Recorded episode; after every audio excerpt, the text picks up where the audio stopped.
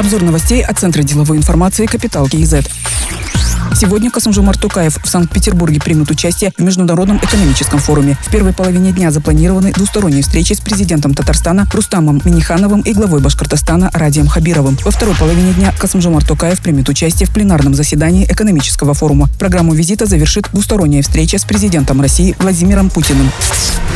Казахстанская ассоциация миноритарных акционеров рекомендует провести IPO Казмунайгаза во второй полугодии 2022 года. На пресс-конференции эксперты подчеркнули, что приоритет при покупке бумаг должен отдаваться физическим лицам, гражданам Казахстана. При этом в первую очередь необходимо удовлетворить небольшие заявки. Исполнительный директор ассоциации Данияр Тимирбаев предложил провести IPO КМГ на внутреннем рынке на КАСЕ или бирже МФЦА. Он добавил, что главными получателями выгоды от IPO национальной компании должны стать граждане страны. Свои предложения Казахстанская ассоциация миноритарных акционеров акционеров направила в Казмунайгаз, Фонд Самрукказна и Ассоциацию финансистов Казахстана.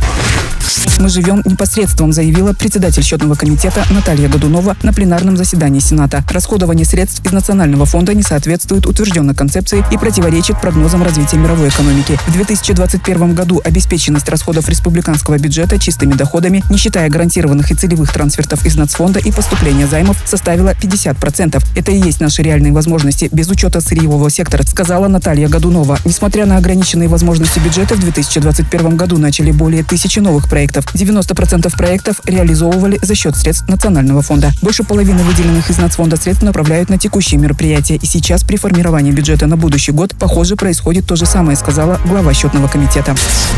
Обязательства компании-оператор РОП перед участниками проекта «Эко Колдау» будут исполнены. Об этом говорится в сообщении, размещенном на сайте компании «Жаслдаму». Сборщики и переработчики отходов упаковки, выполнившие свои обязательства за четвертый квартал 2021 года, получат выплаты с июля текущего года. Для получения средств должны быть подтверждение оказанных услуг и подписанные акты выполненных работ, сообщили в компании.